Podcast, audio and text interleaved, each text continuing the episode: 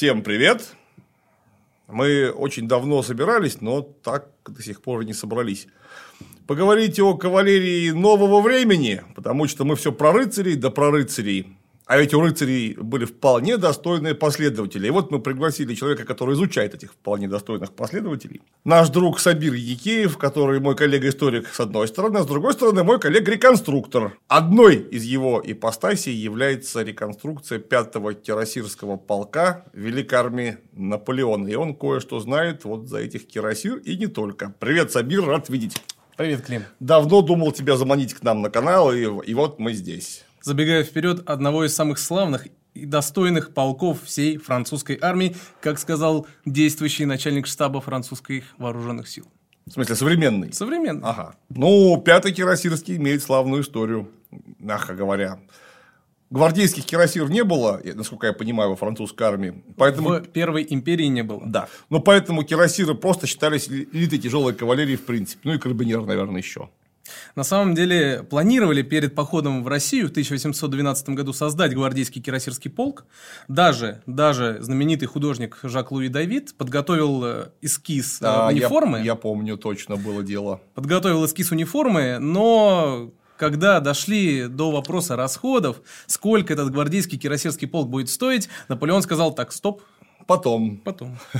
Потом и не случилось. Я же так понимаю, у них в это время были большие проблемы, в том числе с качественным конским составом под тяжелую кавалерию. Были. Если мы говорим о подготовке похода в Россию в 1812 году, то Наполеон очень много лошадей э, закупал в э, Галштине, в Ганновере, в различных германских государствах, потому что во Франции, особенно после французской революции, к сожалению, с конским составом для, кавалерии, для тяжелой кавалерии было все не очень. Да, но это мы уже вперед забежали. По поводу похода в Россию, кавалерии этого периода мы так сразу сказать ничего, наверное, не сможем, потому что неподготовленный зритель ничего-то и не поймет. Поэтому нужно начать сначала. Откуда взялась вообще эта регулярная кавалерия, которая потом воевала в разных войнах э, францу... антифра... против антифранцузской, разумеется, лиги, потом как это ходило в Россию, которая воевала в битве при Дрездене, Лейпциге, при Ватерлоу, ну и так далее. К корням надо прильнуть. Если брать время, когда французская регулярная армия находилась еще, ну, не то чтобы во младенчестве, но в юности, а именно 17 век, время правления славного короля Людовика XIV, он же король солнца. Который сказал «C'est moi». Государство это я. Ну, специально, чтобы благодарные сограждане, если что, знали, к кому прильнуть. Так в эпоху Людовика XIV славного вся французская кавалерия делилась на четыре большие группы. Первая – это так называемая кавалерия военного дома короля Франции – Maison Militaire du Roi de France. Условно можно обозначить ее как гвардейская кавалерия. Логика примерно такова. Вот ты как медиевист, возможно, со мной согласишься. По еще глубоко средневековой европейской традиции монарх в своем королевстве воспринимался как э, хозяин дома и как отец семейства. А все его подданные, соответственно, его... Дети. Дети. По этой же традиции в Англии вот эта та самая кавалерия, которая до сих пор у них красочно рассекает на всех парадах, на всех государственных мероприятиях. Вот она до сих пор называется Household Cavalry. Ох, я ее видел в гайд-парке, помню, в 2005 году, кажется, я был первый раз в Лондоне. Решил я, конечно, просто прогуляться по гайд-парку, благо я о нем столько слышал никогда не был. А от гостиницы недалеко. Я прям утром вышел на Амацион. Я вдруг слышу, как знакомые звуки у меня из-за спины раздаются. Но этого нафиг не может быть а там прям аж земля постепенно гудеть начинает, и вот там, наверное, эскадрон выехал, ну, может быть, полуэскадрон, много, здоровенные вороные лошади, все одинаковые масти, ну, ростом, наверное, ну, вот не совру, 168-170, наверное, в холке все лошади. Там мужики сидят, вот как я ростом, 6 футов плюс. Эти керасы. Плюс каски с плюмажами. Каски с черными этими хвостами, с плюмажами. И все лошади идут рысью в ногу строго все просто, вот как один. Я думаю, вот это я понимаю, строевая подготовка. Тут солдата ты не заставишь в ногу шагать, а тут лошадей, которые по-русски не говорят и вообще по-человечески. умудрились выдрессировать, что они на прогулке. На них никто специально не смотрит. На прогулке все в ногу скочут. Выглядит просто нечеловечески. Это просто высокодисциплинированные английские лошади. Да, все понимают. Вот таким образом, военный дом короля – это как своего рода его личные отряды, то, что непосредственно относится вот к сакральной королевской персоне. Именно по этой же самой логике наши пенаты в этом смысле не были вообще никаким исключением, потому что, э, если я помню, с 13 века э, дружина русских князей начинает именоваться двор. Раньше, конечно. Раньше? раньше Еще раньше, В отлично. В 12 веке уж точно слово дружина официального обозначения э, не имеет. То есть ее, конечно, слово-то знают, но все, что княжеское, двор, даже у боярина, двор, дружина уже все не с 12 века. Ну, таким образом, э, здесь мы имеем дело с единой европейской традицией, включая и, в общем-то, Русь, Россию. Никак, ничего сверхординарного у нас в этом отношении не было. Ну, так точно. Вот. Итак, кавалерия военного дома. Э, за ними идет так называемая жандармерия и легкая кавалерия. Легкая кавалерия именно что условно. В чем дихотомия вот этих двух, как бы сказали американцы, бренчей? Дело в том, что... Ветвей. Ветвей. Дело в том, что настоящей тяжелой кавалерии, подлинной тяжелой кавалерии в сознании людей 16, 17 и большей части 18 века являлась именно жандармерия. Ну, Потому, потому что наследники ордонансовых род Именно так наследники знаменитых ордонансовых жандармов, созданных еще в конце Столетней войны. А вот все, что не составляет жандармерию, это так называемая ля кавалерия лежах, то есть легкая кавалерия, либо ее называли еще просто кавалерия.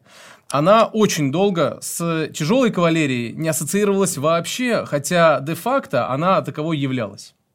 Ну и последняя группа это драгуны. Драгуны долгое время вообще жили отдельной собственной жизнью и мало кого интересовали вплоть до уже, наверное, времен там, Семилетней войны, Великой Французской революции. То есть драгун изначально это мотопехота. То есть едет на лошади, потом слезает с лошади, стреляет пешком, как обычная пехота. Потом что-то поменялось, и все-таки они стали больше кавалерией, чем пехотой. Это, э, скажем так, э, они окончательно э, порвали со своим пехотным прошлым уже ближе к, именно к наполеоновским войнам. Хотя эпизодические флешбеки у них все-таки происходили. У нас-то просто весь 17 век, я имею в виду в России, весь 17 век как драгун придумали и сделали, они были строго ездящей пехоты и в конном строю вообще в принципе не воевали. Вплоть до, наверное... Ну, до, до Петра Первого. До Петровского времени. Да. Чтобы начать качественно новую жизнь, не надо по традиции дожидаться 1 января. Можно уже сейчас предпринимать решения, способные многое изменить. Вот, к примеру, недавно объявили о различных госльготах для IT-специалистов. Значит, можно попробовать самолично стать этим самым IT-спецом. Для этого можно записаться на курс «Профессия Data Scientist Pro» от Skillbox. И всего через 9 месяцев сможешь претендовать на позицию Junior зарплаты порядка 80 тысяч рублей. Через год практики уже и на middle специалиста, которому платят от 150 тысяч. Программу курса может освоить любой с нуля. На выбор предлагают три направления. Машинное обучение, дата-аналитика и дата-инженерия. Каждого участника будет сопровождать личный наставник, а изучать предстоит Python, SQL, Airflow и другие необходимые для работы инструменты. Плюс подарят годовой курс английского языка. Всего же предстоит выполнить 9 проектов, которые впоследствии попадут в твое портфолио. А по итогу Skillbox поможет с трудоустройством. Либо в случае неудачи вернет деньги. Первый платеж за обучение можно внести через полгода. Ну а по коду КЛИМ дадут скидку в 50%. Ссылка, как обычно, в описании. Французская революция, как я уже сказал, внесла свои очень-очень весомые коллективы во французскую армию. Дело в том, что, как мы знаем, любая революция – это, безусловно, прогрессивные достижения, завоевание французской революции. Мы это все только приветствуем. Погоди, погоди, слушай, а вот вопрос наводящий и уточняющий. Вот четыре подраздела кавалерии. Вот, значит, королевская кавалерия, кавалерия королевского дома, жандармы, просто кавалерия, одна же легкая кавалерия, ну, с драгунами более-менее ясно. А вот внутри этих самых трех первых подразделов, там внутри какие-то рода свои были, ну, то есть, как мы привыкли, кирасиры, гусары, не знаю, уланы, то есть, или это у короля была кавалерия одного типа целиком на весь подраздел, соответственно, жандармы, все были жандармы одинаковые как один и так далее? Или там внутри как-то все-таки подразделялось? Нет, внутри это, конечно, подразделялось, кроме разве что драгун. Потому что внутри кавалерии военного дома были те же самые жандармы, просто гвардейские рота. Были там и знаменитые королевские мушкетеры, которые вообще-то репрезентировали в составе гвардии э, драгун как род войск. Потому что по французской, да и не только французской старинной традиции, э, каждый э, род оружия обязан был быть представлен в составе гвардейского корпуса. Драгуны имели свою репрезентацию в виде э, роты королевских мушкетеров, жандармы в виде жандармов, ну и так далее. И внутри кавалерии тоже мы можем наблюдать деление, правда, оно уже более справедливо к 17 веку и в целом э, к концу 17 века. И вообще, если рассматривать э, э, французскую кавалерию как ну, такое генеалогическое древо, то мы заметим, что множество родов кавалерии, которые стали к наполеоновской эпохе, например, уже самостоятельными, они ведут свое происхождение из вот этого вот как раз раздела, из вот легкой кавалерии. Ну, вот такой легкой кавалерии, конечно.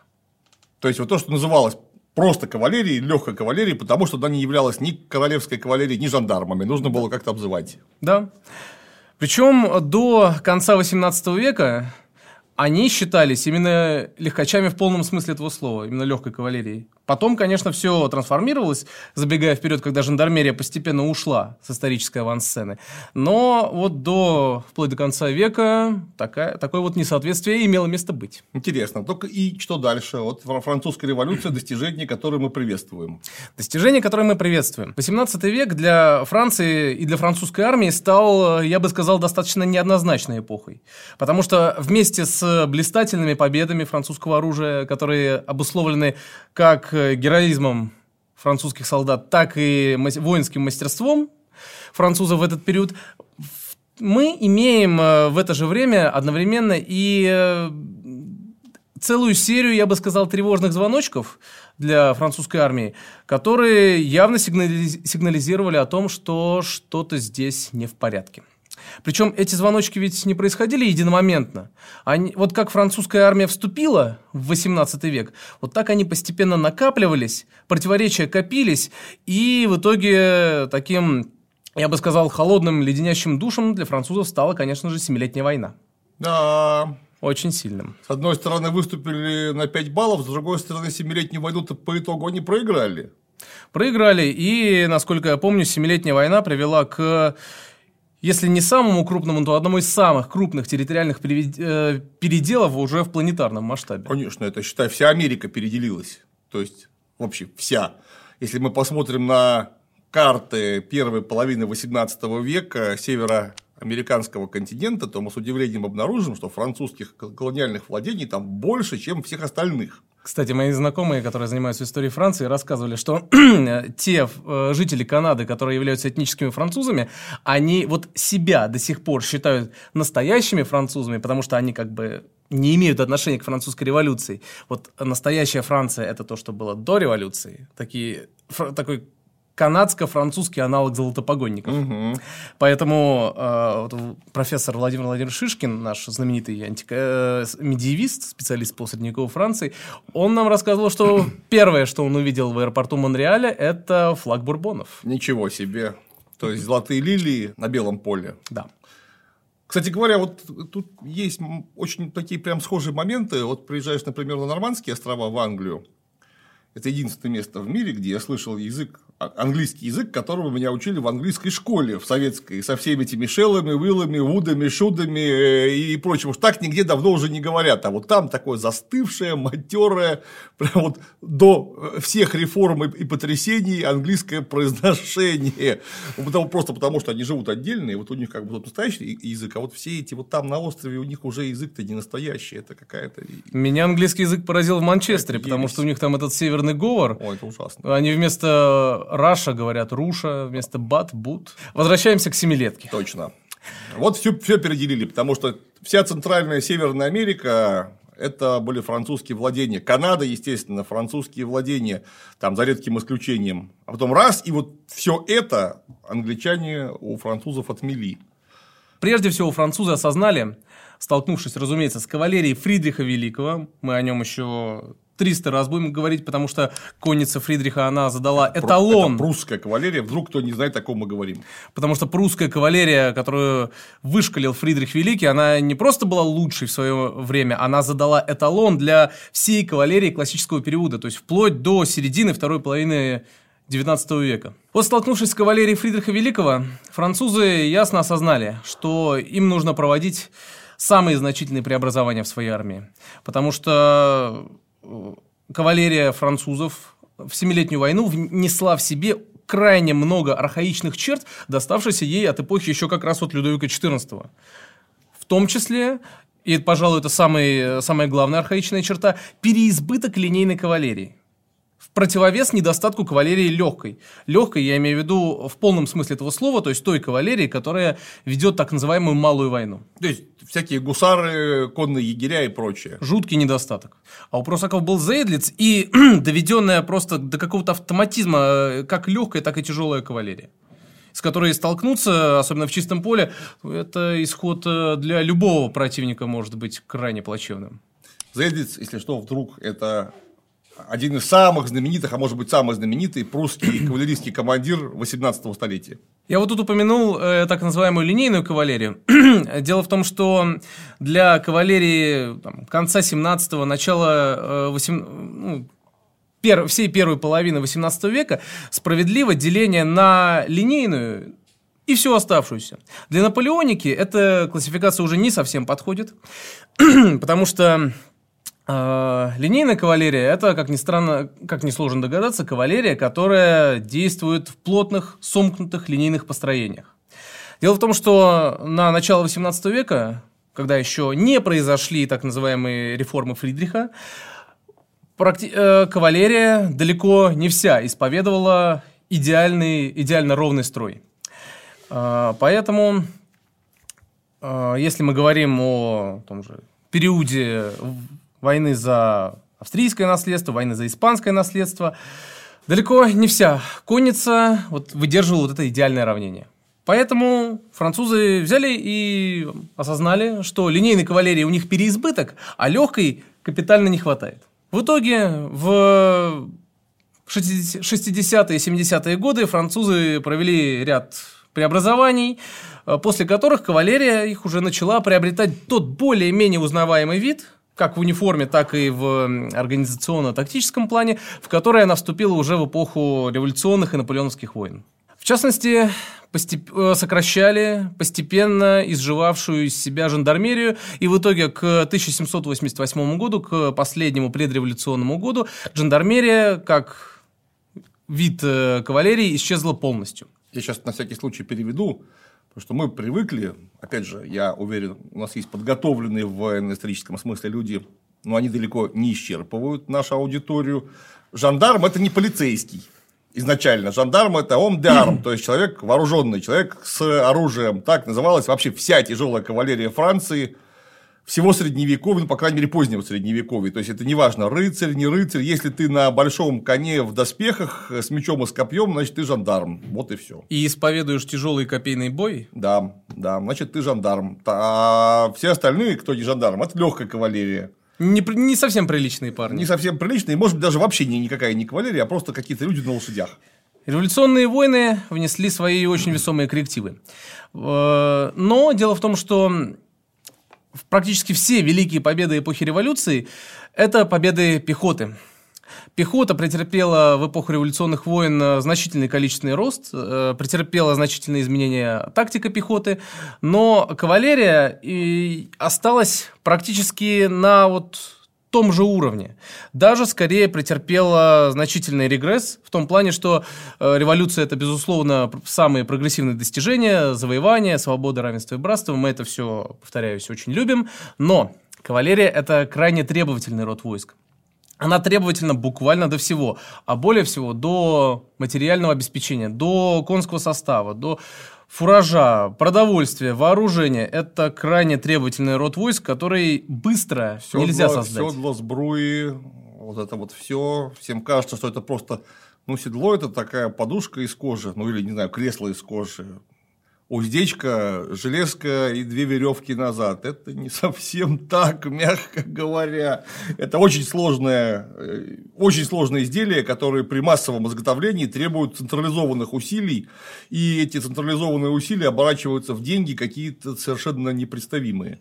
Да вот мы только что разговаривали, что французское тяжелое кавалерийское седло регламента 1786 года, оно только кажется простым, а на самом деле это целое инженерное сооружение, где все подчинено логике, рационализму и здравому смыслу. Ну, опять же, когда кавалерии у вас, условно, у вас есть там 6 тысяч рыцарей на всю страну, причем эти рыцари обеспечивают себя всем вооружением сами, то вы про седло даже думать не будете. Ну, тебе надо седло, ты его купишь.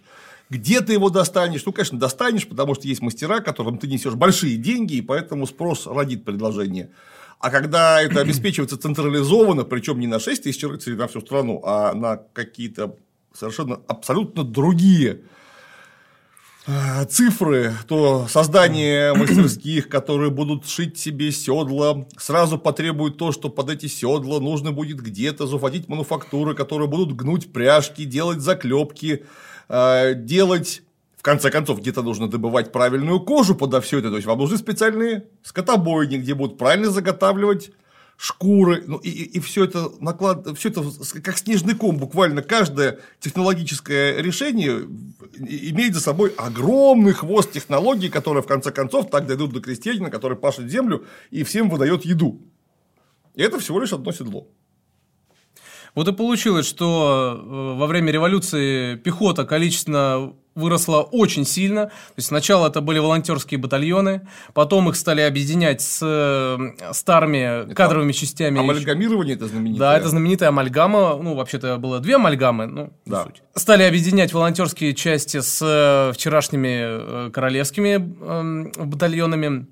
Таким образом родилась вот эта новая французская революционная пехота, которая одерживала все вот эти блистательные победы э, при Флюрюсе, при э, Арколе, э, при э, Лоде с генералом Бонапартом в Италии.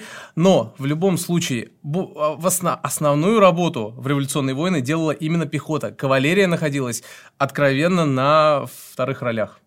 И даже вот знаменитая карабинерская бригада, которая была в составе самбрамасской армии Журдана, и выступала как э, такой элитный резерв главнокомандующего, вот даже она, насчитывая всего лишь два полка, она в стратегическом глобальном смысле не могла решить абсолютно ничего. Она могла оказаться таким солидным подспорьем на поле боя, но решать какую-то глобальную задачу от двух полков ну, это тем более, немыслимо требовать. Тем более полк это же не пехотный полк в тысячу штыков, а это кавалерийский полк сильно меньше числом. Да.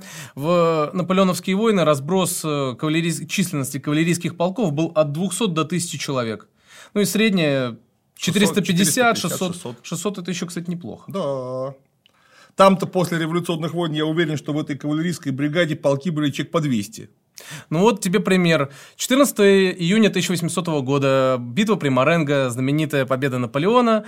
И в немалой степени Наполеон обязан победе при Маренго не только атаке знаменитого генерала ДЗ, который, возглавляя свою дивизию, погиб на поле сражения, но и атаке бригады тяжелой кавалерии генерала Келлермана в составе 2, 21 и 22 полков кавалерии, ну, так называемой кавалерии. Э, кирасирских полков тогда еще не было. Так вот, эта бригада Келлермана, она насчитывала на три полка 600 человек. Вот я и говорю, по 200 человек на полк примерно. В то время, когда австрийские кавалерийские полки были, во-первых, э, гораздо больше численности, там по тысячу человек, а во-вторых, у австрийцев мое почтение был конский состав. До сих пор э, вот та же самая э, так называемая испанская школа верховой езды, она испанская по э, своему стилю, а не по расположению, так-то она в Вене находится. Вот она до сих пор является одной из лучших в мире. Австрийская кавалерия в плане качества – это какой-то несравнимый уровень с французской кавалерией эпохи революционных войн. Она испанская, потому что Габсбургская была и Австрия, и Испания, и это долгое время была одна и та же страна, поэтому школа испанская называется. Ну, еще и испанские замечательные седла, которые лично да. я очень люблю. А, почему-то в среде современных э, спортсменов, конников их принято так, не, не очень недолюбливать, а вот э, мы, кавалеристы, испанские седла любим, потому что они для так называемой барочной езды э, крайне функциональны, удобны, и вообще-то это кавалерийское седло, которое восходит уходит своими корнями к э, времени, когда кавалерия еще правила бал на полях сражений. Ну, это же их легкокавалерийское седло для хинетты, так называемых, если мы говорим про Испанию. А, изначально. То есть это не ясельное седло для жандарма испанского, а это более легкое седло, позволяющее всаднику более уверенно вертеться на спине лошади. С одной стороны, с другой стороны, это не просто подстилка из кожи, все-таки это серьезное седло со всех сторон. Именно так, но э, за некоторые трансформации испанское седло для кавалериста обеспечивает э, большую усидчивость э, более глубокую посадку, что для э, кавалеристов 17, 18 и 19 веков крайне важно. Еще бы. Так-так, у австрийцев была очень хорошая кавалерия, это, в общем-то, общепризнанный факт для конца 18-го, начала 19 века. Так и мы имеем, насколько я понял, проблемы с тем, что революция, как ты к ней не относись, но вот в момент, в пиковый момент времени она обеспечивает просто связано непосредственно с проседанием экономики, делается меньше денег, а, соответственно, такой требовательный род войск, как кавалерия, стало трудно обеспечивать. Да, для кавалерии, к сожалению, революционные войны стали регрессом. Э, кроме того, э, революция ударила по офицерскому составу. Офицерский состав кавалерийских частей – это в большинстве своем представители служилой аристократии. Э, это иммиграция офицеров. Кто-то из офицеров попал под э, маховик репрессий. Пусть они были несравнимы с масштабами репрессий 20 века, но, тем не менее, они сказали свое веское слово. Множество офицеров э, покинуло родные французские просторы. Многие попали под преследование. И на их место приходили, прямо скажем, офицеры, которые, к сожалению, были не такого профессионального уровня. Плюс наложившиеся как я уже сказал, финансовые проблемы, плюс проблемы э, организационного плана, потому что в эпоху революционных войн французская кавалерия была дисперсно рассеяна по разным армиям республики, что прямо скажем, только мешало ее эффективному использованию. Бонапарт это осознал сразу, несмотря на то, что он э, не был профессиональным кавалеристом, но... Артиллерист. Он был артиллерист. Кстати, артиллерия французская очень гордилась тем, что вот э, сам император вышел из наших рядов. Вот. Но, тем не менее, будучи артиллеристом, Наполеон э, прекрасно понимал те проблемы, которые стояли перед кавалерией, и в итоге, придя к власти в результате переворота 18-го Брюмера, он начал, он активно развернул свою деятельность, э, привлек весь свой административный организаторский талант, чтобы навести в кавалерии порядок. А порядок-то наводить, прямо скажем, следовало, потому что кавалерия досталась Наполеону в наследство от директории в, откровенно говоря, не лучшем состоянии. Вот я больше всего люблю пример с седьмым гусарским полком, э, который был далеко не самый худшей, прямо скажем, частью французской кавалерии, но на 797 военнослужащих, там было, э, я сейчас точно могу э, не помню все цифры, но около 60-50, 650 седел, и на всю эту ораву, по-моему, 531 лошадь строевая. Прекрасно. Это невзирая на нехватки в там, доломанах, уни- униформе в принципе, в вооружении и так далее. Похоже на клуб реконструкции современный. У нас такое тоже, я помню, бывало постоянно, когда идет какой-нибудь шестой гусарский, двое на лошадях, остальные пешком. Не будем поминать наши косяки в реконструкции. Ну, тут, тут, тут то же самое, только большой клуб реконструкции получается. Но реконструкторы все-таки перед реконструкторами обычно не стоит задача защиты рубежей Отечества, а вот перед этими-то людьми она как раз стояла. Еще бы. Я имею в виду так, по внешнему виду, вот той ситуации, которую ты описал, похоже на клуб реконструкции.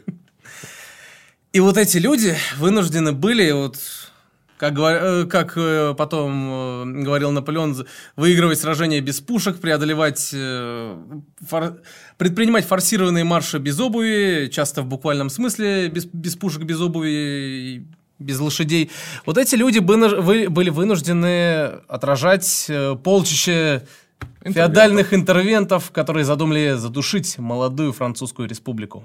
Но, я так понимаю, выехали во многом за счет того, что этот революционный энтузиазм позволил привлечь ради небывалые контингенты в состав армии. Совершенно верно. Тот э, иде, идейный энтузиазм, который высвободила Великая Французская революция, вот пос, последний раз такое было ни много ни мало в эпоху только религиозных войн но религиозные войны, конц... Э, религиозные страсти к концу XVIII века угасли, а французская революция пробудила вот тот идейный порыв, который, э, не побоюсь этого слова, выстрелил и заставил э, сотни тысяч в общей сложности даже миллионы людей, сражаться с каким-то яростным остервенением и раз за разом одерживать победы над небольшими, но высокопрофессиональными армиями европейских монархов. И причем армиями кадровыми, с высокой степенью обученности, с э, профессионализмом. Но тем не менее эти армии были э, частично разбиты, частично остановлены вот тем порывом Э, молодых французских юношей, которые еще недавно, еще вот буквально вчера были представителями десятков, даже сотен мирных, вполне себе гражданских профессий. Ну, в общем, это такое только в революцию, пожалуй, что может быть, в принципе. Потому что, если вспомнить Нидерландскую революцию, ну, кто такие были голландцы вот совсем недавно? Это же просто нация торговцев и ремесленников, которые вообще-то не считались не то что серьезным противником, а кем- кем-то, кто даже теоретически может представить, представлять из себя хоть какую-то военную силу. Но они 80 лет прободали с испанцами. На секундочку. А испанцы немножко, прямо скажем, не последние люди на военной авансцене 16 века. Так точно. И вот, пожалуйте, э, Великая Французская революция. Потому что вообще непонятно, как они пережили, когда против них первая, вторая антифранцузские коалиции, там армии Австрии, Пруссии, э, Испании, Савойского королевства, и они же все просто вот это ж если взять только австрийцев и прусаков, это топовая армия Европы, а значит и мира всего. Ну, скажем так, прусаки, если верить, опять же, Клаузовицу, его работе э, о кампании 806 года, прусаки, конечно, со времен Фридриха к тому времени уже не... немножечко подрастеряли, конечно, боевого запала, но все равно это кадровая высокопрофессиональная армия, где солдата, ну, собственно, прусская муштра стала именем нарицательным. Да, там доводили до полного автоматизма. Это же, собственно, при Фридрихе Великом в регламент ввели именно двухшереножный кавалерийский строй. Именно так. А, почему я говорил о том, что а, к моменту наполеоновских, вообще к моменту наполеоновских войн и в частности в период войн революционных, в тактическом плане кавалерия э, не претерпела, в отличие от пехоты, практически никаких изменений. Это э, в идейном э, и, собственно, в тактическом плане оставалась вот ровно та же самая кавалерия, которую создал Фридрих Великий. А что такое кавалерия Фридриха Великого? Это, как мы уже справедливо э, указали, идеальный двухшереножный строй, который способен выдерживать идеальное равнение на любых аллюрах, при любых перестроениях и что очень важно, по команде офицеров. Потому что, ну, вот, например, э, средневековый кавалери... э, командир э, кавалерии, он мог отдать ровно одну команду. Вперед. Вперед. А, может, еще бежим. Может, еще... Ну, как правило, когда бежим, уже никакой команды не отдается. Либо в редких случаях. Очень часто вот те знаменательные преобразования, которые были проведены в кавалерии, очень часто их приписывают шведскому королю Густаву Адольфу. Да. Но это все-таки не совсем верно. А, Густав Адольф – это, скажем так, еще первые шаги к той кавалерии, которая родится уже на полях сражений XVIII века.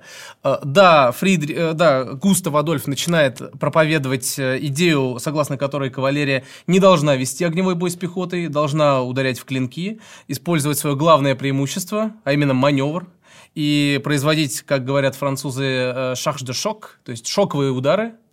Но, э, тем не менее, это еще не вот тот гигантский объем преобразований, который притворил жизнь Фридрих.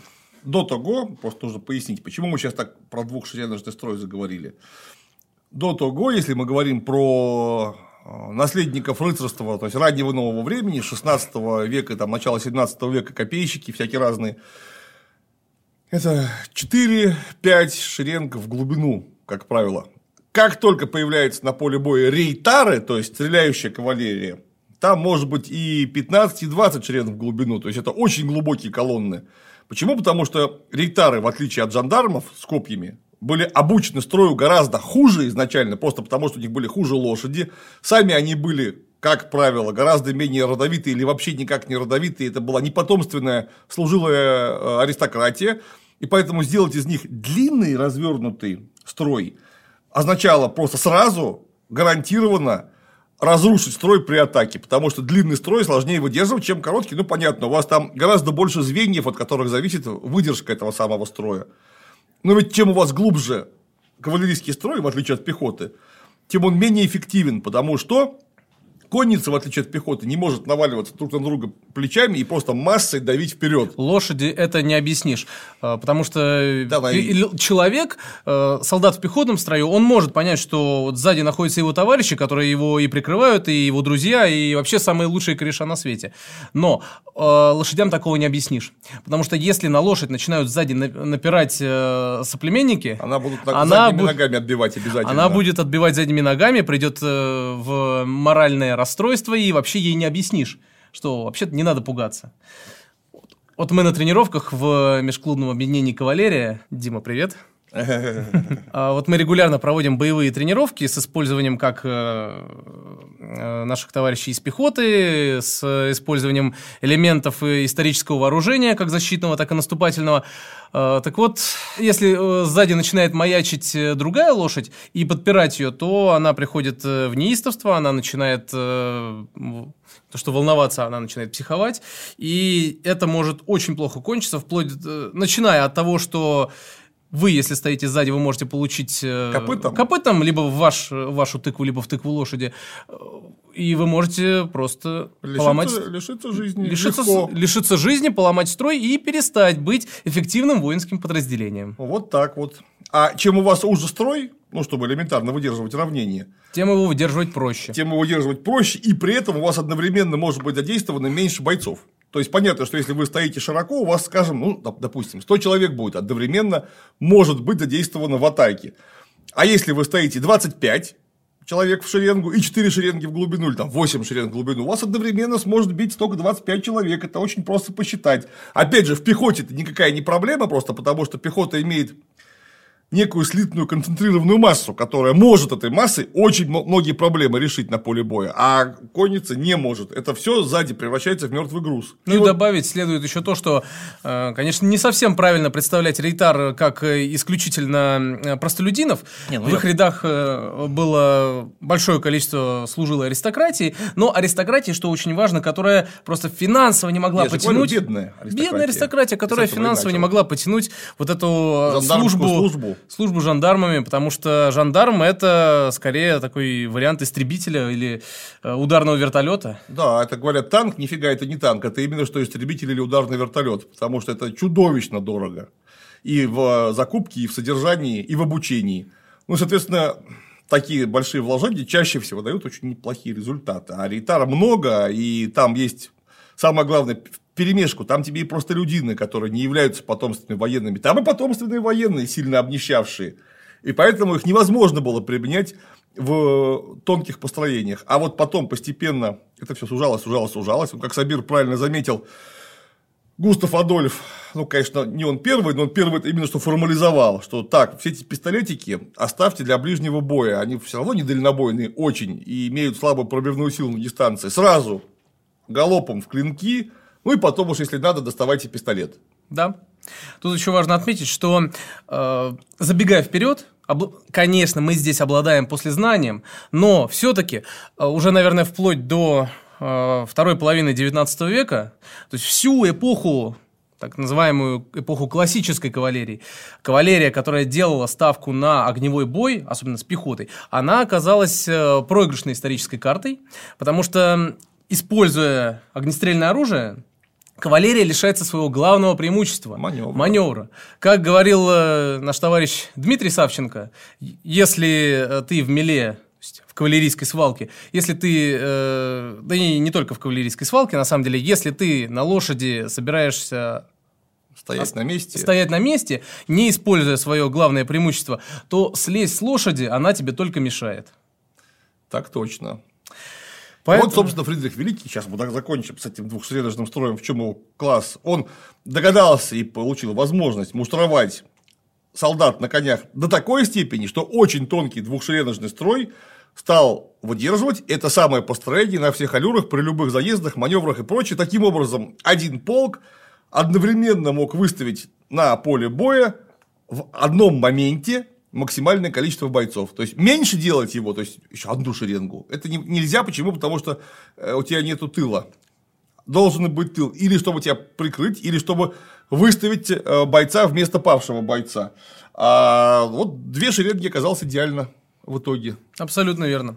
Я бы еще добавил, э, существует такое мнение среди специалистов, особенно в интернете, что кавалерия, дескать, не могла выдерживать идеальное равнение на галопе в течение долгого времени. Ну, я вам так скажу, как человек, который иногда бывает верхом. Кавалерия, кавалерии рознь, и галоп, галопу тоже рознь. Вот мы в Пятом Кирасирском, поскольку любим всякие эксперименты, мы на недавнее, ну, на крайнем Бородино э, попробовали выдерживать строй в течение долгого времени, и у нас вполне себе получилось. Да, конечно, мы довольно маленькое подразделение, нас всего 25 э, строевых кирасир, но, тем не менее, у нас получилось в течение порядка 700 метров, э, конечно, не на карьере, но на таком довольно активном галопе выдерживать э, практически идеальное равнение. А если к этому добавить, что мы все-таки реконструкторы, мы не профессионалы, мы занимаемся этим... Э, Хобби это в качестве хобби и нерегулярно, то э, можно предположить, провести некую корреляцию, как действовали, э, как могли действовать и как могли быть обучены кавалеристы, для которых это было смыслом э, существования, смыслом их службы и от которых и от чего зависела в том числе их выживаемость и успех в бою. А еще и лошади, потому что у нас-то лошади там на 90% это лошади, которые на не ты, это не ваши лошади, с которыми вы живете. А вот лошадь, которая проходит ежедневную муштру вместе с солдатом, это совершенно другой организм по сравнению с теми лошадьми, которых мы обычно используем. Да, совершенно верно. Кавалерийская лошадь, которая обучена и предназначена для ведения боевых действий, это совершенно не то же самое, что какая-нибудь средняя крестьянская лошадка. Это любое животное, оно должно быть в дрессуре, потому что вот вы купили себе боевую собаку или, или там, охранную собаку, как это называется, служебная собака, она сама по себе просто собака с зубами, она не умеет ничего, их специально, вы не поверите, дрессировать надо, чтобы она правильно кусала за руку, там грызла ногу. Если ее этому не научить, она этого делать и не будет. А лошадь то же самое. Если лошадь не научить ходить в одну линию со своими соседками или там соседями, э, совершать заезды и четко слушать звук трубы, так она и не будет ее слушать. Это все очень просто. Опять вперед забежим. В 1800 по-моему, 11 э, нет, отставить, в 1813 году произошел э, вообще хрестоматийно известный случай, который мы, реконструкторы Пятого Кирасирского, очень любим э, всем пересказывать и подружески над этим смеяться. Э, в 1813 году Наполеон был вынужден свою кавалерию восстанавливать, опять же, после катастрофического русского похода. И вот это к вопросу о том, насколько важна обученность не только всадников, но и лошадей. Эскадрон Кирасир, находясь в Гамбурге в 1813 году, э, на, будучи на необученных лошадях, которых вот буквально только-только поставили в строй, э, проходил, проходя мимо офицера, э, старшего командира эскадрона решил, ну как не решил, это положено было, принял решение отсалютовать. Как выполняется команда «Презенте арм» во французском, французской армии? Совершенно верно. Так вот, звук, вынимаемый из ножен стали, привел лошадей в неистовство. В итоге все лошади перепугались, разбежались в разные стороны, просто рассыпались. И эскадрон в итоге пришлось несколько часов собирать по окрестным э, оврагам. Ов, ов, оврагам, лесам, что у них там еще в Гамбурге есть. Это всегда чудовищно, потому что вот мы, я давно уже специально на лошадях не езжу, но очень долго проездил, 11 с лишним лет. И, в общем, ты являешься в силу регулярности занятий, в общем, высоко обученным, по крайней мере, как минимум индивидуальным всадником. вот ты приезжаешь на нашу средневековую показуху, где нужно изобразить нечто. И вдруг так получается, что лошадей тебе привозят не с твоей конюшни, а из непонятно откуда. И все, то есть можете забыть про эффективные действия. Вы даже показуху не сможете сделать, не то, что там по-настоящему биться, потому что лошадь, во-первых, видит человека в железе, и там только это... Оно брякает. Оно брякает, оно звенит, оно непонятно что, и, в общем, это каждый раз превращалась в какой-то просто анекдот и клоунаду. Но с этим парнем было еще тяжелее, я уверен. А, для Им же служить надо было. Для современных э, спортивных лошадей обычно самое страшное это фильм ужасов «Пакетик, который Пакетик, шуршал». Да. «Пакетик, который шуршал». А у нас, извините, железки. И даже учитывая, что у тех же кирасир, неважно каких русских, французских на наполеоновскую эпоху, уже далеко, прямо скажем, не рыцарский комплект 15 века, но все равно это масса железа, которая издает постоянные шумы, которые лошадь пугают. Конечно, оно блестит, во-первых, потом все эти каски, керасы, что-то брякнет, звякнет. Плюс палаш на длинной перевязи, на кавалерийской, который лошадь будет шлепать по заднице, когда ты поскочишь. Палаш еще в обязательном порядке э, ударяется о шпоры, э, а керасу постоянно бьется фляга, если она металлическая, то это дополнительно... Это, в общем, там истории просто масса. Где-то по сети гуляет видео, как мы скачем на фотографов, фотографы остались живы, слава богу, э, и просто фоновый шум, который идет от э, даже десятки скачущих всадников, это что-то с чем-то. Могу себе представить. Нет, в смысле могу себе представить. Я неоднократно слышал. Вот. Что значит могу себе представить? Да. Мы сразу повинимся перед нашими зрителями. Мы постоянно делаем лирические отступления, но в свое оправдание все-таки заявлю, что европейская кавалерия – это гигантская историческая традиция, гигантская историческая преемственность. И если мы не будем делать постоянные отскоки во времена Фридриха, во времена Людовика XIV и даже в Средневековье, мы можем просто не понять, что представляла из себя кавалерия даже эпохи Наполеона, как она вот, собственно, пришла в такое состояние. Поэтому без э, флешбеков в данном случае не обойтись совершенно никак. Не, ну тем более, что у нас разговорный жанр, нам положено отступать, так сказать, от непрерывности повествования, это что-то нормально. Да. Так, в общем, где мы очутились? Мы очутились... Мы э, очутились в 1799 году, когда французская кавалерия насчитывала 83 полка. Э, два карабинерных, 25 так называемых кавалерийских. Это вот как раз те самые полки легкой кавалерии, которые легкой считались только номинально. номинально.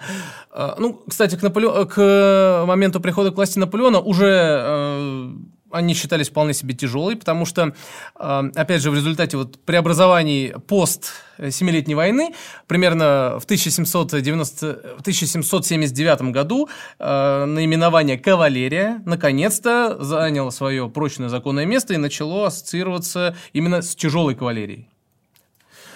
Соответственно, все остальные виды кавалерии, которые входили номинально вот в состав вот, этого, вот, э, вот этой легкой кавалерии, они уже окончательно стали самостоятельными.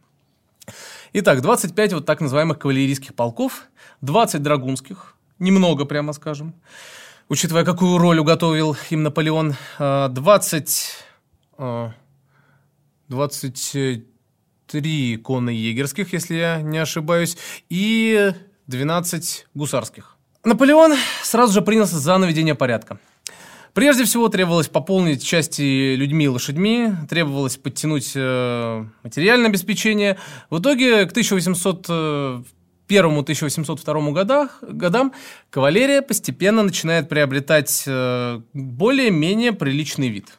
Тот вид, в котором она уже вступит в славную эпоху наполеоновских войн. Окончательно новую структуру кавалерии закрепил декрет от 24 эм, сентября 1803 года. Теперь вся кавалерия включала э, те же самые два карабинерных полка. Э, карабинер – это вообще крайне интересная часть, э, одна из самых узнаваемых частей. Из-за медно- медненных кирас? А, пока еще нет. Пока еще. До 1810 года нет. Угу. Итак, два карабинерных, 12 кирасирских полков, 30 драгунских, произошло значительное укреп... Э, увеличение численности драгун. 10 э, гусарских, гусар, наоборот, подсократили, и около 20, тоже, по-моему, 23 или 22 конно-егерских полка, к сожалению, точно не помню. Конные егеря – это как гусары, легкая кавалерия. Они даже очень похожи в смысле своей униформы. Забегая вперед, это абсолютный функциональный аналог да? конных э, гусар.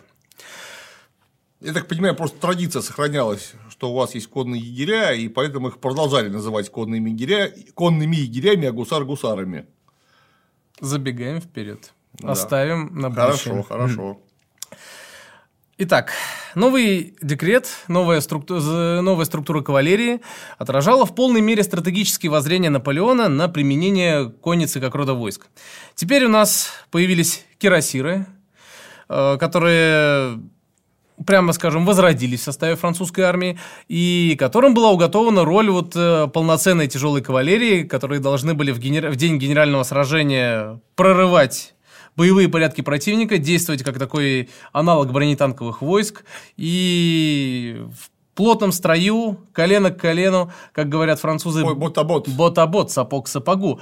Вот в плотном строю, так чтобы человеческая фигура даже не прошла между двумя, двумя всадниками, на полном скаку, выставив клинки вперед, прорывать боевые порядки неприятеля, ломать, крушить строй, втаптывать в землю все, что перед ними находится.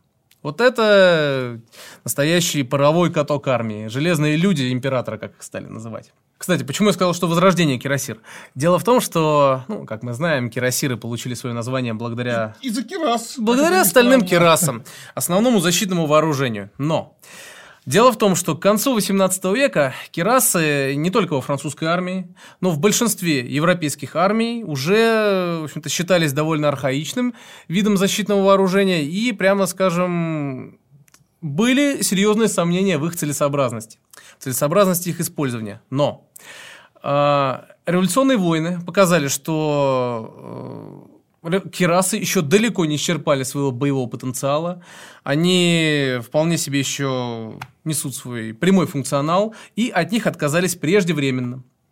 А отказались от них во французской армии почти полностью, потому что к э, моменту революционных войн во французской армии оставался всего лишь один кавалерийский полк, который сохранял кирасы в качестве защитного вооружения. Это так называемый полк Кюхасье Дюхуа, то есть королевский кирасирский полк, и, и то они оставляли, оставили кирасы скорее как э, дань традиции.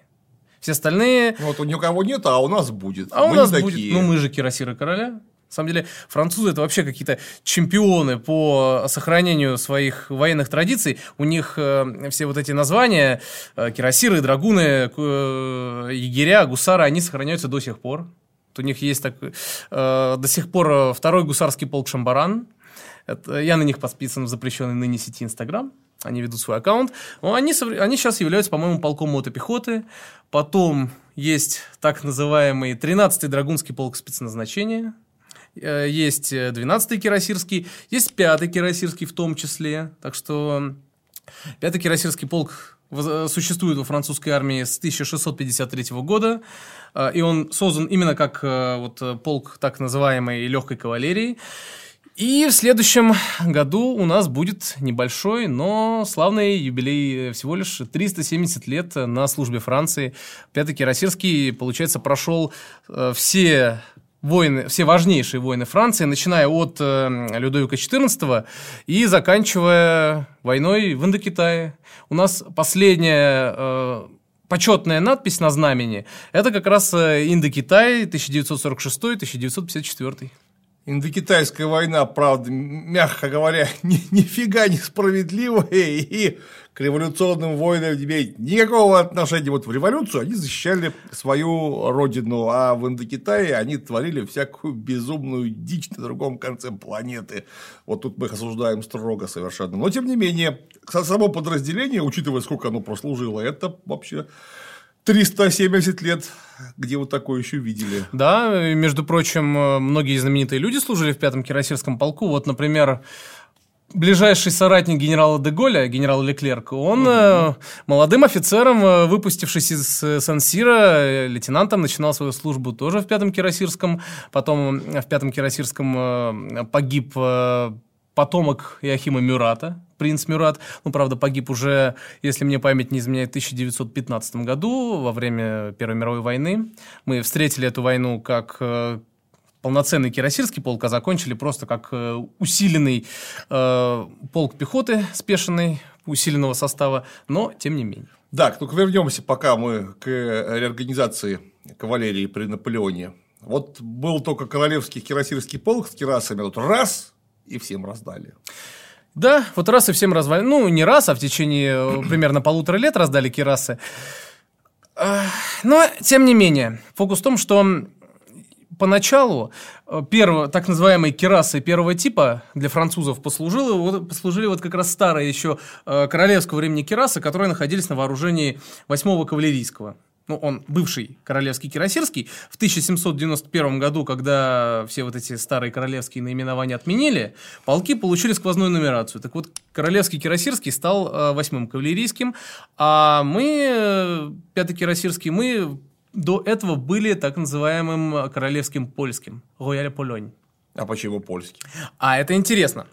Дело в том, что э, в 1653 году Пятый Кирасирский был создан именно как э, частновладельческий полк.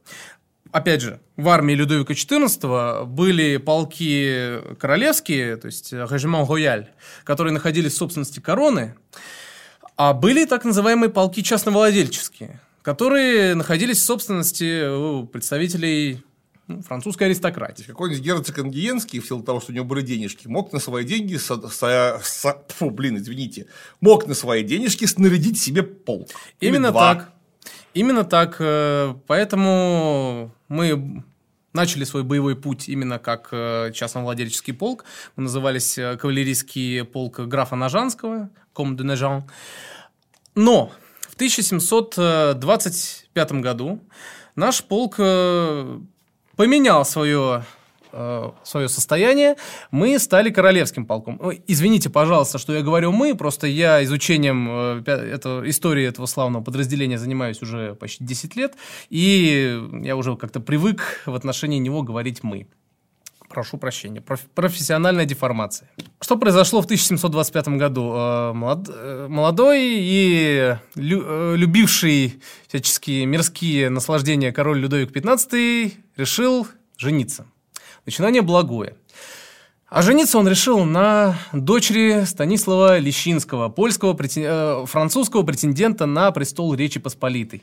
Это имеется в виду польский претендент на польский престол, которого поддерживали французы. В общем, наш человек. Да. Вернее, не наш. А наш-то был Август. Так точно. А Станислав был французским. Но, тем не менее, он, э, Людовик XV, решил жениться на дочери э, Станислава Лещинского, Марии Лещинской, и вот по случаю свадьбы решил преподнести своему будущему тестю подарок. Подарок в виде полка. И выбор пал на наш полк. Тогда э, наш полк был выкуплен в собственность французской короны и был преподнесен в качестве подарка вот э, Людовиком своему тестю, получил наименование полк короля Станислава и в этом качестве участвовал в войне за польское наследство. Воевал на Рейне в 1733-35 годах. Но, как мы знаем, на престол Речи Посполитой взошел э, претендент которого поддерживала Россия. Это, пожалуй, самый крупный такой внешнеполитический успех э, правления Анны Иоанновны. Что-то мы совсем далеко отскочили, но ладно, сейчас. Взошел на престол Августа, и Станислав оказался вроде как не удел. Ну, он получил титул короля Лотаринского, а полк был выкуплен возвращен обратно в собственность французской короны и с тех пор назывался королевским польским. Вот э, благодаря всей вот этой истории, связанной с польским престолом. Интересненько. Да, и герб у него представлял из себя серебряного коронованного польского орла с золотыми французскими лилиями тремя. Угу. И вот, значит, кирасы всем раздали постепенно. Да, но но... мы никак не можем с кирас сдвинуться. Наконец-то возвращаемся к кирасам. Кирасы раздали примерно в период 1801-803 э, годов. Не всем в одно время, но тем не менее. Э, в итоге 24 сентября 1803 года считается датой такой, эдакого возрождения кирасир в составе французской армии вот эта вся э, концепция Наполеона, концепция использования кавалерии в принципе, она заключалась в том, что кавалерия больше ни в коем случае не должна быть дисперсна, рассеяна по разным воюющим армиям, а должна быть сконцентрирована. Концентрация – это вообще самый, наверное, главный отличительный признак наполеоновского полководческого искусства и наполеоновского стиля ведения войны в принципе. Это уже после наполеоновских войн э, подытожит те, с теоретической точки зрения великий немецкий военный теоретик Карл фон Клаузовиц. Э, кирасиры, как мы уже выяснили, должны были прорывать мощным таранным ударом боевые порядки противника, желательно в день генерального сражения, но не только. А за ними должны были следовать драгуны. Вот, собственно, причина, почему драгунские части были значительно увеличены количественно – в основном за счет, конечно, бывших кавалерийских частей, потому что драгуны должны были, опять же, крупными кавалерийскими массами следовать за кирасирами, предваряя как бы наступление пехоты, э, вводиться в прорыв, занимать самые важные ключевые точки э, театра военных действий, способствовать общему успеху, действуя, опять же, крупными конными массами, и это важно, если потребуется, удерживать те или иные ключевые точки в пешем строю. Потому Почему, что... собственно, и драгуны? Да, потому что, опять же, как мы помним, драгуны не совсем распрощались со своим пехотным прошлым, ну, условно пехотным, потому что создавались они как ездящая пехота. То есть у драгун сохранялись, ну так скажем, карабины. Не совсем карабины, потому что с карабином во французском языке с, э, принято все-таки ассоциировать нарезное оружие. Мушкетон. Нет, мушкетон это тоже другое. У них были специальные э, так называемые драгунские фузеи. Фактически это была просто копия пехотной фузеи, пехотного ружья, ну, но э, ровно на 10 сантиметров короче. Там, если пехотная фузея длиной 152 сантиметра. 142. Это 142 совершенно. А кавалерийский мушкетон, что такое мушкетон по-французски, это дословно маленький мушкет или мушкетик. Вот он был длиной 114 сантиметров и состоял на вооружении легкой кавалерии, то есть как раз тех самых замечательных товарищей, конных егерей, драгун, а впоследствии шевлежер. Кроме кирасир, драгун и э, карабинер, как составной части тяжелой кавалерии, у нас имелись еще гусары и конные егеря. Дело в том, что в течение, вот, как мы выяснили, второй половины XVIII века, в течение всех революционных и всех наполеоновских войн, ощущалась все более возрастающая потребность в легкой кавалерии. И легкая кавалерия росла численно как во французской, так и в русской, так и в австрийской, во всех воюющих армиях. Потому что у легкой кавалерии, в отличие от тяжелой, гораздо более широкий функционал.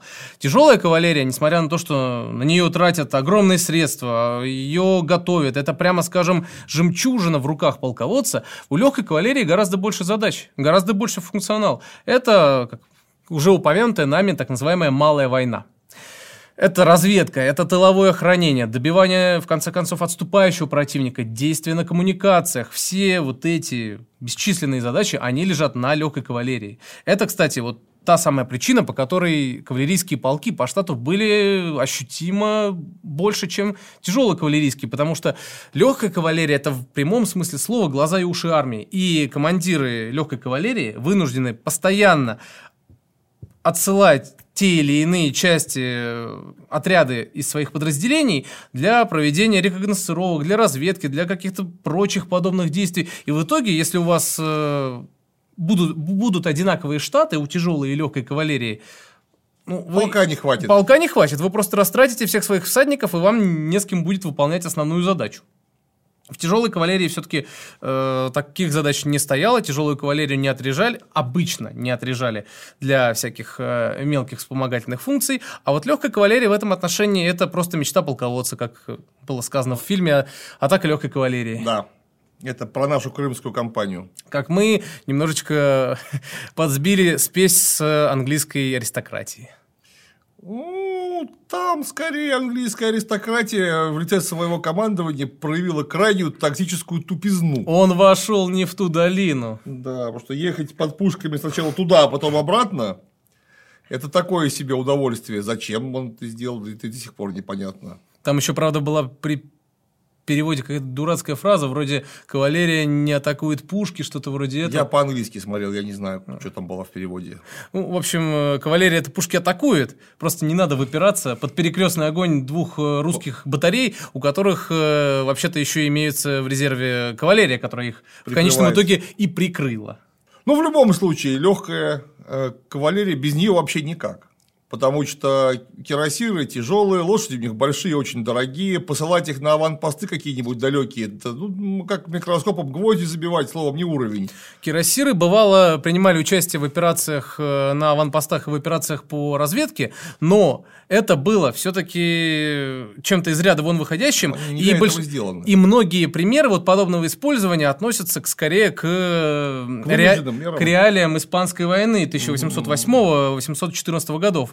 Ну, Испанская война, в принципе, стала каким-то таким разрывом шаблонов, переворотом с ног на голову, потому что там легкую кавалерию использовали для... Ну, бывало, я не говорю, что всегда, но легкую кавалерию использовали для атак э, в стиле а-ля тяжелые, кирасиры использовали буквально ну, очень часто как э, легкую кавалерию для разведки. Э, драгуны там вообще отличились по полной программе своим этим универсализмом. Испания — это какой-то кардина... категорически нерепрезентативный пример.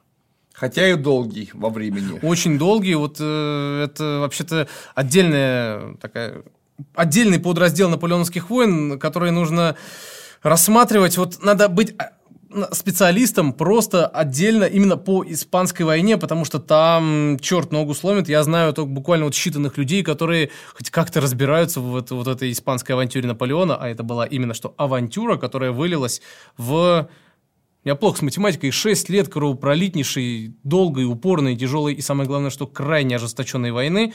И, конечно, это безумная ошибка Наполеона.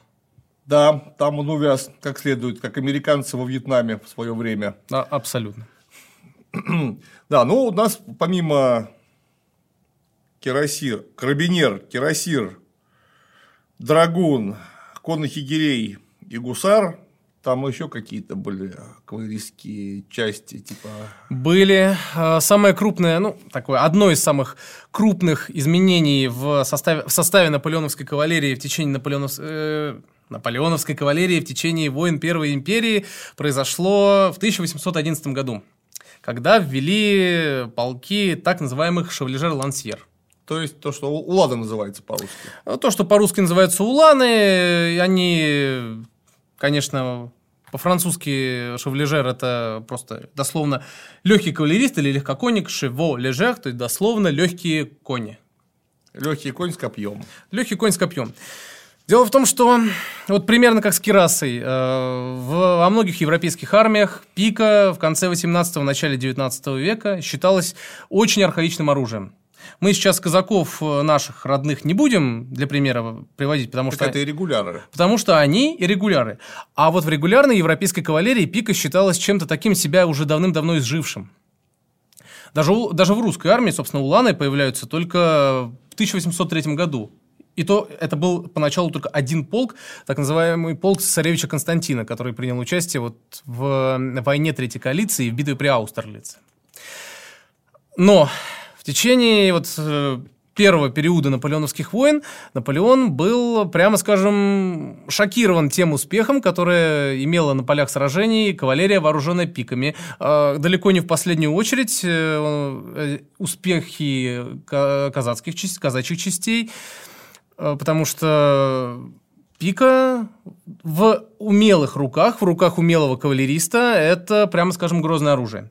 И Наполеон, будучи поражен этими успехами, решил, что и во французской армии, особенно в реалиях готовящегося русского похода, желательно было бы поиметь к себе вот тоже части, вооруженные пиками.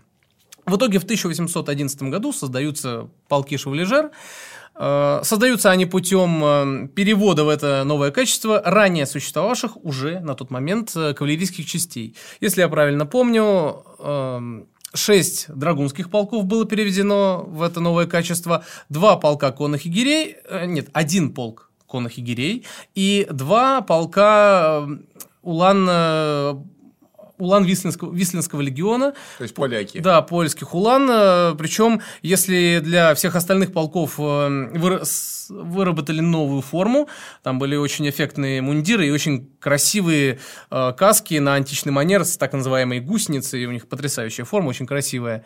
Но для вот этих двух польских полков решено было сохранить традиционную польскую форму, вот эти мундиры с лацканами и знаменитые польские квадратные шапки, рогатывки так называемые. И вот для этих новых частей была разработана э, французская пика кавалерийская, длина, длина ее была 276 сантиметров, и для обучения привлекались польские инструкторы. Но все-таки пика – это, как ни странно, палка о двух концах. Потому что умелым, умелый кавалерист с пикой – это поистине страшная вещь, который долгое время проходил с ней обучение, но в руках неопытного кавалериста пика – это скорее помеха. Во-первых, с ней ездить тяжело. Во-первых, с ней тяжело ездить.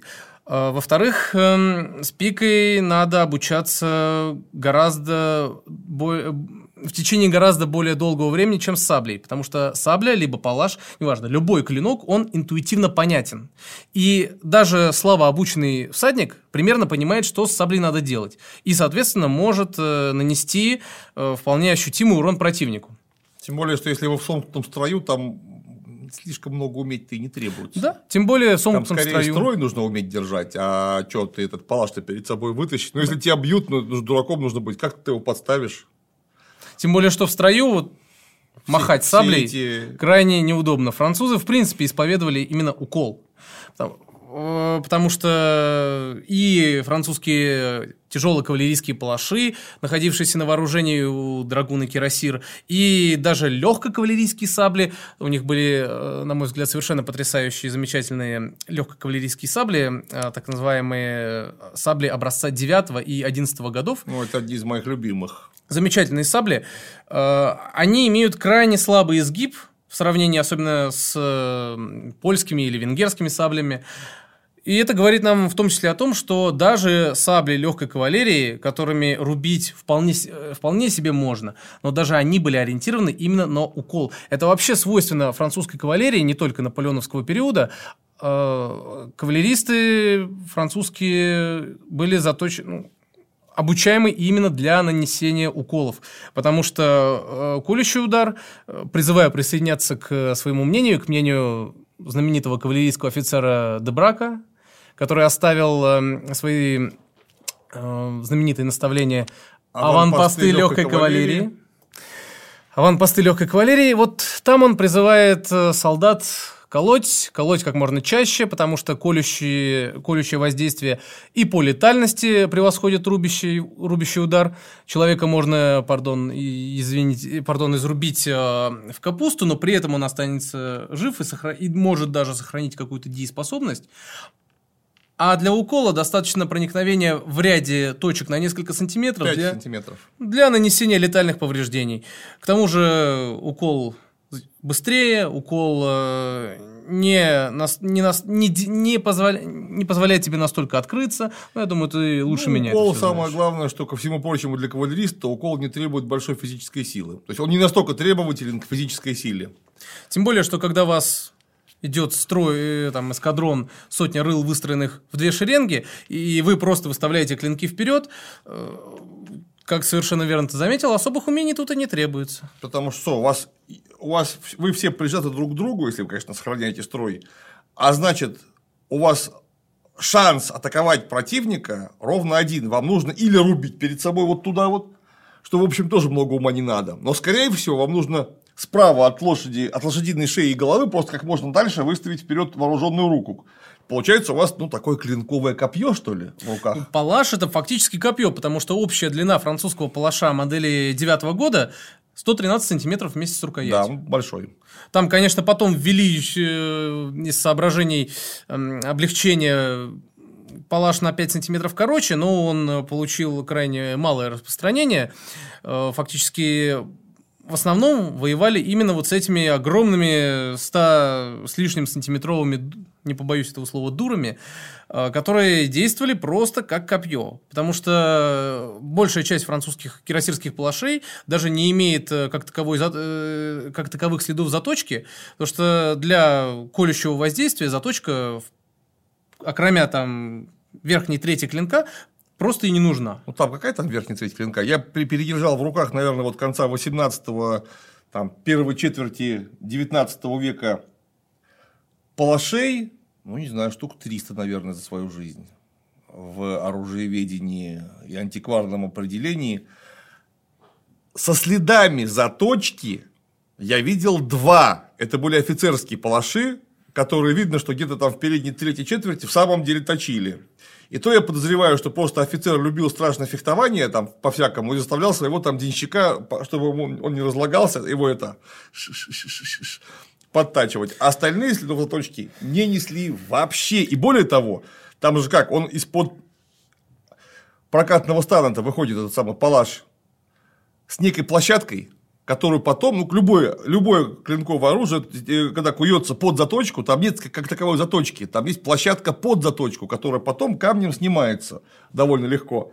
Так вот, даже площадка, как правило, не сточена. То есть, видно, что его даже не пытались никогда точить. А У него- учитывая, что офицерские клинки это вообще отдельная песня, Конечно, они же Учи- могли индивидуального заказа быть. А, Они Запросто. вообще, вообще наполеоновская эпоха это ведь только начало становления армии современного типа и каких-то строгих уставов где следовало бы, где следовали бы вот, до, до мельчайших деталей единым установленным образцам, о таком говорить фактически не приходится. Конечно, конечно. Лишь а, в самом общем выражении. А для укола даже, более того, острие точить не надо. Потому что вот то, что тебе сделают, у тебя просто уголочек будет там с двух, там, трехмиллиметровой площадкой. Этого вот так достаточно, тем более на полном скаку, чтобы проколоть э, живую мишень, не знаю, неважно, это будет там корова или человек на вылет. Более того, если посмотреть на пики, на наши казачьи, например, у них острие тоже не точеное. У них у всех слегка тупенькое острие. То есть, если вот так в палец упереть и поколоть, ты себе ничего не проколешь точно совершенно. А вот когда это будет разогнано даже просто в руке, без э, приложения силы коня, хотя, конечно, его тоже нужно учитывать в обязательном порядке, это же кавалерийское оружие, вот эта вот там двухмиллиметровая площадка нанесет куда более страшную рану, просто потому что она будет крошить кости и рвать внутренние э, органы, мышцы, кожу. Именно не прокалывать, а рвать. Она страшнее, если она не заточена. Ну, правда, у некоторых наконечников э, пик э, все-таки была такая хитрость, они были кинжаловидные, да. и ими при желании можно было не только уколоть, но, но и резать. рубануть. Ну, тогда это уже не пик, а копье, потому что пика не должна иметь лезвий на наконечнике. Но, правда, уставное название все равно пика, я понимаю. А этим, по-моему, как раз развлекались наши казачки. Так вот, к вопросу э, об использовании пик они, прямо скажем, не прижились и не пользовались популярностью. Вот э, в этом отношении не так уж мало общего у русской и французской армии эпохи наполеоновских войн, потому что в в начале 19 века была такая и в русской армии задумка, давайте-ка возьмем вот и вооружим первые шеренги гусарских, гусарских эскадронов пиками. А, и ситуация практически повторилась, потому что получается, что в одно и то же время во французской и в русской кавалерии, кавалерии происходил ну, такой эксперимент, приведший к одинаковым результатам. Что русские гусары, что французские шевалежеры, которые вообще-то вчерашние там драгуны и конные егеря – Среди них Пика не прижилась. Она пользовалась э, непопулярностью, от них избавлялись под любым предлогом. Там, в отчетах могли написать что угодно. Там, сломались, э, потеряли в бою. Э, сожрали мыши. Сожрали мыши. Пришел брак с завода, утащил Йети. Ну, вот все что угодно. Лишь бы это не использовать. А ну, проблема с ними, конечно, я понимаю. А вот представляешь, там почти 3 метра с собой какую-то такую фигню таскать, с которой ты вообще-то не знаешь, что делать что с копьем нужно учиться годами на лошади. Просто вот годами натурально, чтобы она из э, помехи превратилась, наоборот, в оружие. А уж если поставле... посмотреть какие-нибудь наставления по обращению с пикой постнаполеоновского времени, то там от одного э, количества приемов и от того, как их надо исполнять, вот лично у меня просто волосы дыбом встают, и вообще, слава богу, что я с клинком имею дело, а не с пикой. А, ну там в самом деле, а, там, чтобы вы понимали, даже с клинком, когда ты идешь на лошади, это удар гораздо более сильный, чем все, что человек может рукой изобразить. Ты идешь на мишень с клинком, при попадании в мишень там нужно очень ловко потом будет доворачивать руку, чтобы тебе кисть не выбила. Скорее доворачивать корпус. Ну там корпус, руку, все вместе, чтобы тебе не выбила кисть. Но это клинок, вот он 113 сантиметров, общей длиной вместе с рукоятью. А пика 2,70 метра. Представляете, какой ловкостью нужно обладать, чтобы у вас просто при попадании, куда вы там должны попасть, чтобы вам плечо не вывернуло к чертовой матери. Там не только плечо, там может просто выкинуть из седла. И седла может выкинуть запросто. Я и... помню, как я на турнире, ну, уже давнишнем довольно-таки, попал по противнику, и все это привело к тому, что я выбил себя сам. А я такое видел. Даже опытнейший, супер, мега опытный кавалерист Арне Коица из Германии – с замечательным э, каналом, но, правда, на котором редко публикуются видео. Ну, у него он вообще очень интересный человек. Это в самом деле именно что редкий случай современного профессионального кавалериста, который исповедует традиционные там, средневековые, ранние нововременные способы езды на лошади. На турнире Святого Георгия он сам себя выбил из седла. Он отлично приехал нашего друга Сережу Мороза и сам себя выставил из седла. Так удачно у него все получилось.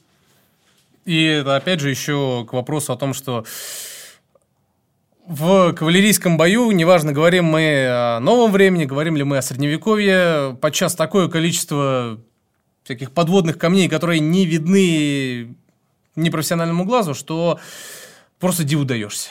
Конечно, конечно. Опять же, ну, у пехоты гигантское преимущество. Ты Своих двоих. Ты вот, да, управляешь своими двоими ногами, и, в общем, все. А тут ты должен управлять и своими двоими ногами, потому что это очень важно, ноги для кавалериста. Своими двоими ногами нужно управлять так, как будто ты даже не ходишь пешком, а танцуешь.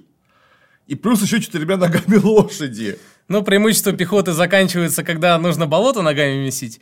Я вот помню, когда было э, так называемое ковидное Бородино, 20-го года, да, 20-го, 20 -го. 20 -го года, э, по нормам безопасности, по санита... нельзя было...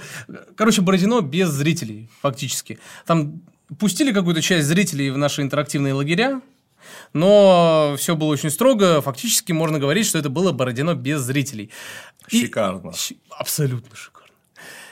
И пользуясь вот этим внезапно свалившимся на нас пиром во время чумы, мы решили провести не традиционное наше сражение по сценарию на плацтеатре, а мы решили провести за плацтеатром не, э, не то, что не сражение, а маневры с непредсказуемым исходом, э, с непредрешенным исходом.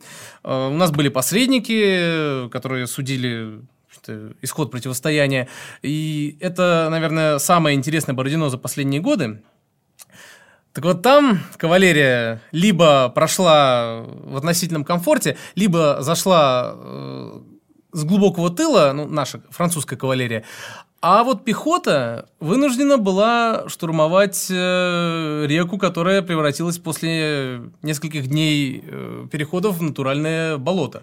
Потому что мы-то с кирасирами а, сделали обход... произвели обходной маневр и ударили по позициям русской армии с тыла, а изначально-то русские занимали позицию, обороняли переправу через реку, а французы, пехота вместе с по да, по-моему, вместе с пушками, они-то должны были ее штурмовать, выбивать русских с противоположного берега, то есть переходить реку.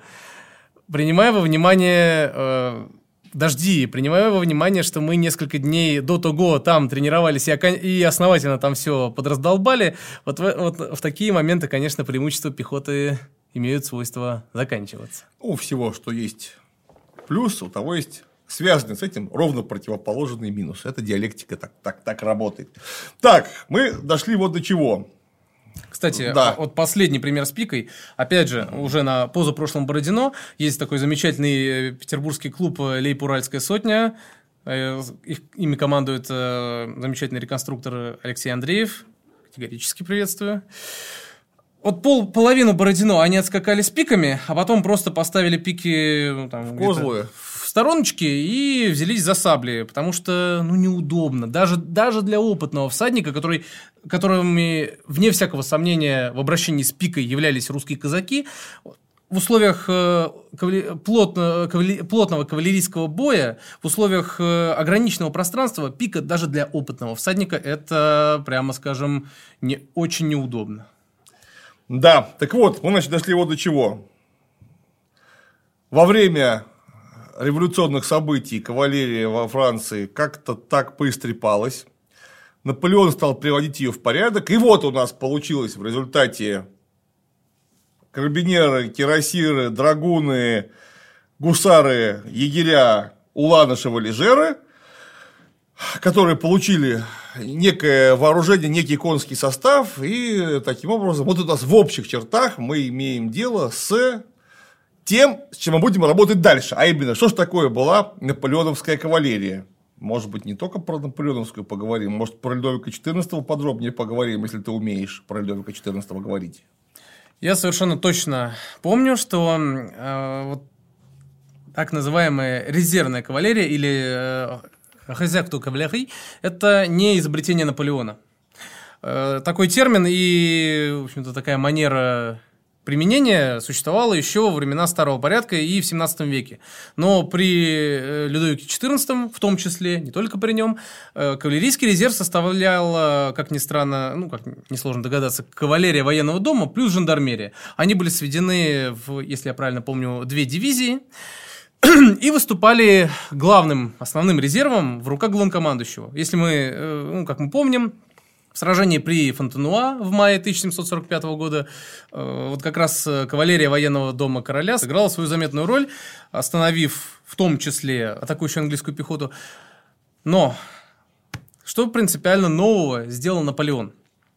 Э, Наполеон изменил именно стратегический концепт применения кавалерии, потому что рези- кавалерийский резерв эпохи старого порядка, эпохи там, 17 и первой половины 18 веков, он служил резервом исключительно в день генерального сражения. Перед ним не стояло стратегических задач. А перед конницей Наполеона стояла цель решить глобальные задачи на всем театре военных действий, как мы в следующих наших выпусках обязательно увидим. Спасибо тебе, Сабир. Отлично, что я тебя заманил на наш канал. Будем следить за приключениями кавалеристов и дальше. На сегодня все. Всем пока.